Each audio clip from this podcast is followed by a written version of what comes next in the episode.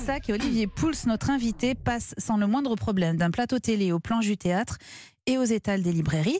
Ma chère invitée, tendez bien l'oreille, les sons qui suivent racontent des tout petits bouts de votre vie, vraiment des petits bouts. On se dit pas, je vais, je vais parler de l'amnésie, c'est très profond. On se dit, tiens, il y a une situation de théâtre, c'est les confrontations. Tu sais que je t'ai pas emmené dans un endroit de merde, là.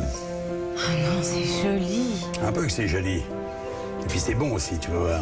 Ah ouais.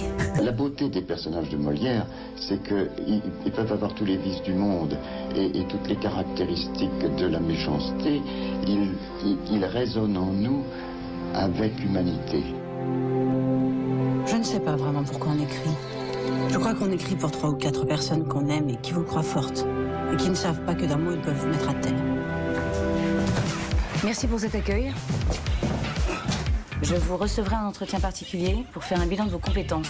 On va travailler ensemble le jour, parfois la nuit. On est une petite équipe. Chacun va devoir définir ou redéfinir son rôle.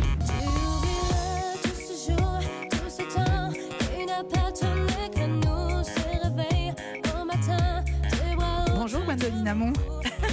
Là, vous avez fait fort, mais bravo. Alors là, alors, là. je vais expliquer aux auditeurs.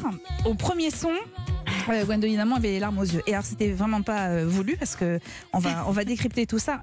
Pour commencer, on est très heureux de vous accueillir évidemment dans ce club de l'été sur Europe 1.